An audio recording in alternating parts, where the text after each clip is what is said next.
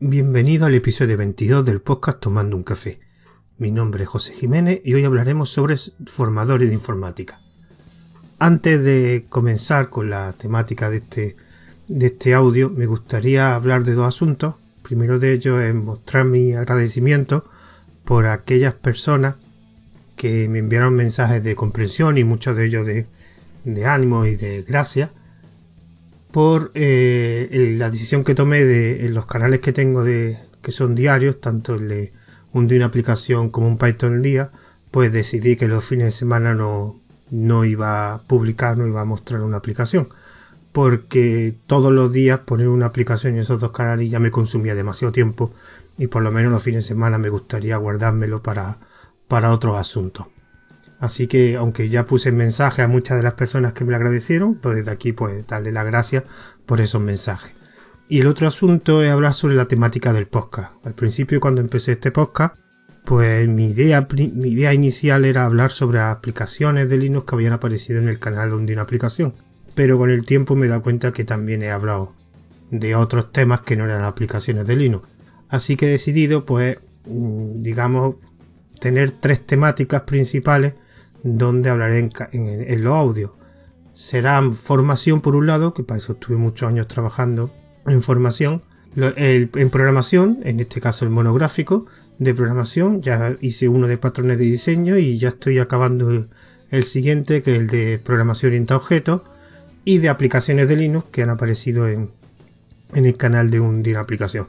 Esas serán las tres temáticas principales, cada audio hablaré de una de ellas y muy de vez en cuando, no es mi intención hacerlo mucho, pues podré hablar de algún audio podrá salir de otra temática, pero mi idea es seguir con esos tres temas principales. Así que después de estos dos pequeños asuntos, vamos a comenzar con la temática de este audio. Pues este audio lo que voy a hablar va a ser sobre los formadores de informática. En concreto me quiero centrar en la formación, pero en programación. O sea, aquellas personas que enseñan programación y lo que he hecho ha sido una pequeña lista con mi punto de vista sobre las cualidades o cosas que debe tener un buen formador.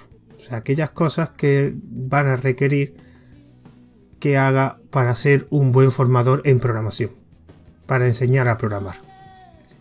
Entonces, antes de comenzar, lo que me gustaría pues definir lo que yo considero que es un formador, una definición de qué es un formador y qué objetivo se debe marcar. Para mí un formador es una persona que transmite un conocimiento que previamente ha adquirido a una serie de alumnos. Y estos alumnos deben aprender y comprender ese conocimiento. Y ese es el objetivo que se debe marcar un formador. Que esos alumnos lo aprendan y comprendan ese conocimiento. Para esto, pues el formador puede utilizar diversos medios como texto, vídeo o audio y utilizará pues un temario, unos ejercicios, unas prácticas, un ejemplo, etc. Así que eh, para definir de forma más, más concreta qué hace que un formador sea bueno, he creado esta pequeña lista que son pues las cualidades o como he dicho antes cosas a tener en cuenta para que debe tener en cuenta un formador de programación. Eh, no van por orden de importancia, así que todas por conforme voy diciéndola, que la primera no es más importante que la segunda, etc. Eh, la primera que he puesto en la lista es, pues creo que, digamos, la que primera que se debe tener en cuenta es que se debe asumir el rol de formador, no de programador. Esto es una cosa que he encontrado en muchos sitios. A ti te van a contratar o te van a pagar o tú vas a estar en un curso de formador, no para programar, sino para explicar conceptos es una cosa que hay que tener muy en cuenta y mucha gente se cree que está ahí como programador y que va a enseñar un programador que enseña a programar. No, era un formador que va a enseñar programación. Y ese rol es diferente. Como he dicho antes, un formador explica y un programador desarrolla código, que escribe líneas de código. Con lo cual ese concepto hay que tenerlo muy, muy, muy, muy claro. Siguiente punto de la lista es el formador debe conocer y comprender el contenido. Aunque esto es realmente muy obvio, muchas veces creemos que comprendemos un contenido cuando no es realmente así. Y de hecho la mejor forma de saber si comprende un concepto es explicárselo a otra persona. Cuando tú adquieres un, un concepto o un conocimiento y ese conocimiento se lo intenta, digamos, transmitir a otra persona, se lo intenta explicar, ahí es realmente cuando te das cuenta si ese concepto tú lo tienes claro. Porque si lo tienes claro, la explicación será buena. Si no lo tienes claro, la explicación no será mala. Será bastante mala y la otra persona realmente no se va a enterar. Con lo cual es importante no solo conocer, sino comprender bien el conocimiento que vas a, transmitir, el contenido de esa formación. Siguiente punto es el formador no programa, sino enseña a programar. Esto lo veo en muchos cursos últimamente, en estos típicos cursos que casi siempre son vídeos donde ves a una persona escribiendo un código. Si realmente ese, ese motivo, ese vídeo lo que pretende es, digamos, eh, enseñar a programar, pues generalmente a mí no me gusta. Porque lo que ves es simplemente mm, ver cómo hace un programa una persona. Y ya lo dije en otro, en otro audio de, este podcast sobre la formación informática, que al final lo que se consigue es que los alumnos solo sepan lo que hace el profesor. Con lo cual está bien que, digamos, programes para que lo utilice a modo de ejemplo o a modo de explicación, pero los que realmente tienen que aprender a programar y tienen que programar son los alumnos, no el profesor. El profesor puede resolver dudas, puede enseñar cosas con código, pero no programar. Los programas los tienen que hacer los alumnos que después el formador esté allí resolviendo dudas o incluso pues ayudándolo, pues perfecto. Pero no que no le hagan los programas o que programe mientras que los demás miran. Así no se aprende a programar, mirando no se aprende a programar. Programando se aprende, entre otras cosas, practicando y programando. El siguiente punto es el formador debe tener los conocimientos suficientes para la formación. Esto, aunque parezca muy muy obvio, muchas veces me he encontrado, digamos, formaciones o cursos donde el formador tenía una experiencia impresionante, 15 años en este lenguaje de programación o, ha trabajado en esta grandes empresa, pero después cuando veía a ese formador en el curso, mm, ni su explicación eran buenas, ni los ejercicios eran buenos, ni estaba un temario bien organizado.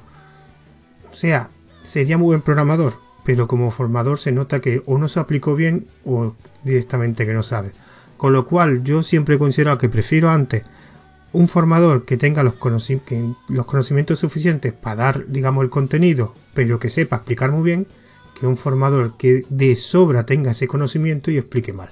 Que sepa ese, como he dicho antes en el primer punto, se debe asumir el rol de formador, no de programador. Con lo cual lo importante es que tenga ese conocimiento y sepa transmitirlo. No hace falta saber que, eh, trabajar en haber trabajado en Facebook para enseñar a programar, no hace falta. Digamos, la, se valora por otro, digamos, motivo. No es por los años que llevas eh, programando o el, o código lo bueno que es. El siguiente punto es la relación con el anterior. Da igual lo bien que programes, que no sirve de nada si no sabes explicarlo bien.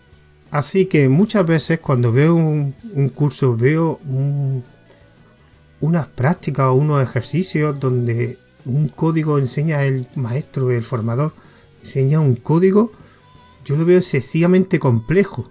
Que sí, que es muy bueno, es muy eficiente y hace unas funcionalidades muy buenas. Pero, ¿qué más te da el código si después no sabes explicarlo? Muchas veces es mejor un código pequeño un trozo de código pequeño, simple y sencillo que se pueda explicar bien que un código complejo, aunque sea muy eficiente y con una funcionalidad muy buena, que no sepa explicarlo. Si al final los alumnos no, eh, no saben lo que hace tu código, por muy bueno que sea, no servirá para nada. Recuerda que tienes que transmitir unos conocimientos, no tienes que desarrollar código. Con lo cual, por eso, preocúpate más por explicar bien lo que desarrollas que del código en sí. Si no, si hace un código que no sabe explicarlo, mejor no lo utilice. El siguiente punto es, es importante lo que muestra, pero también cómo lo dice. Esto es una cosa que también me he encontrado muchas veces. Sobre todo en aquellos cursos donde hay mucho vídeo, incluso mucho audio. O estos formadores que utilizan una presentación, esa presentación con mucho contenido, pero después cuando lo escuchas hablar sobre lo que se muestra en la presentación o lo que se hace en el vídeo, se ve que realmente no ha, trabajado, más la presentación o, el vídeo en sí que lo que dice. Generalmente porque mm, se suele tender a improvisar. se da mucha importancia al texto que aparece o, o al código que se desarrolla en un vídeo que realmente a lo que se dice. Muchas veces me he encontrado gente, yo de hecho como alumno me he encontrado algún curso donde el formador había hecho un temario bastante bueno, organizado, pero después a la hora de explicarlo mm, se notaba que estaba improvisando. Y entonces, ¿para qué quiero tener un temario tan bueno si después no lo sabes defender o no sabes explicarlo correctamente? Así que, por un lado, lo mismo que el tiempo que dedica a hacer un buen temario, también lo, debería dedicar a las palabras que va a decir para, digamos, explicar ese temario. El siguiente punto es utilizar el lenguaje más adecuado para tu alumno. Esto es una cosa que es difícil de darse cuenta, pero que desde el punto de vista del alumno se nota mucho. Muchas veces tendemos a hablar de una forma técnica para gente que no es técnica. O pretendemos hablar de un lenguaje excesivamente técnico para gente que no es tan técnica. Entonces lo, ideal es que hables con un lenguaje que entienda el alumno. Te tienes que adaptar a lo que entiende el alumno. No te ponga ahora a enseñar programación a alumnos, por ejemplo, que prácticamente no han programado en su vida. No es lo mismo el mismo lenguaje que va a utilizar para gente que está aprendiendo a programar que gente que son programadores juniors esa gente le podrá utilizar un lenguaje más técnico que a esta gente que está empezando a, programar y que hay muchos conceptos que no los tienes claro y vocabulario técnico no lo, no, lo conoce o no lo utiliza, que a eso debería pues, utilizar un lenguaje menos técnico y conforme vaya avanzando en sus conocimientos podrás tú también subir, digamos, ese lenguaje que sea más técnico. Pero hay que adecuarse a hablar en función de, digamos, el, el nivel que tienen los alumnos para que así haya, te comprendan perfectamente, para que si esa transmisión de conocimiento sea la, más adecuada. Y el último punto, que también es bastante obvio, es tener flexibilidad y paciencia. La flexibilidad lo digo porque muchas veces vamos con un curso que no hemos trabajado, con un buen temario, con unos ejercicios que, que ayuden a comprender ese temario, un ejemplo, incluso unas prácticas para que los alumnos puedan puedan, digamos, practicar con esos conceptos que, hemos ido, que les hemos ido enseñando. Pero algunas veces los alumnos no son los, o los más adecuados o los alumnos no, digamos, se están aprendiendo los conceptos tan rápidos como nosotros queríamos. Entonces no están avanzando tanto y digamos que ese, ese temario, esa organización que teníamos de la formación, pues se va abajo. Con lo cual ahí me refiero a ser flexible. O sea, también tienes que ver que tú a lo mejor estás utilizando una metodología que a tu alumno no le funciona. Entonces deberías cambiar la metodología. Eso también una comunicación con los alumnos es buena para saber si tu forma de explicar o tu forma de, enseñar la metodología usada la están entendiendo el alumno. Ahí me refiero a flexibilidad, también escuchar a los alumnos y si el temario no tiene que ser fijo, si hay que variarlo dentro de lo que cabe, dentro del objetivo de, esa formación, si se puede, se puede variar, pues habrá que variarlo. recordad que el objetivo del formador es que los alumnos aprendan y comprendan un conocimiento que tú estás transmitiendo. Si no lo aprenden, si no ese aprendizaje no se completa, realmente no ha servido para nada esa formación. Es, toda esa transmisión de conocimiento no se habrá producido. Con lo cual, de ahí, digamos que hay debe haber una flexibilidad para adaptarte un poquito también al alumno y la paciencia porque es normal. Muchas veces tú crees que estás explicando perfecto, pero el alumno no se está entendiendo. Con lo cual tú también poco a poco tendrás que darte cuenta que mm, lo que a ti realmente te ha costado un cierto tiempo, hay otras personas que eh, requieren más tiempo, con lo cual hay que tener paciencia en esa transmisión de conocimiento. Estos puntos que podría poner más, pero no, no quería poner la lista más, más larga, lo que he dicho, son, pues, digamos, las cualidades o cosas que debe tener en cuenta un formador para, para, para mi, punto de vista, ser un buen formador. En este caso de programación, me imagino que, digamos, cualquiera de estos puntos que he puesto en la lista también se pueden, también pueden ser utilizados para otro tipo de formación que no sea en programación. Ah, así que esta es la lista y evidentemente, como he dicho antes, siempre esto es mi opinión personal. Así que mm, antes de despedirme voy a decir como siempre los métodos de contacto. Si queréis, ah, digamos, ponerse en contacto conmigo, recomendación, sugerencia o algún comentario, pues tengo un correo electrónico asociado a este podcast que es tomando un café También tengo una cuenta de Twitter para este podcast que es arroba tomando guion bajo un guion bajo café y un grupo privado del canal de, un, de una aplicación que también pues hago alguna nota o puedo hablar también, me podéis preguntar cosas sobre el podcast.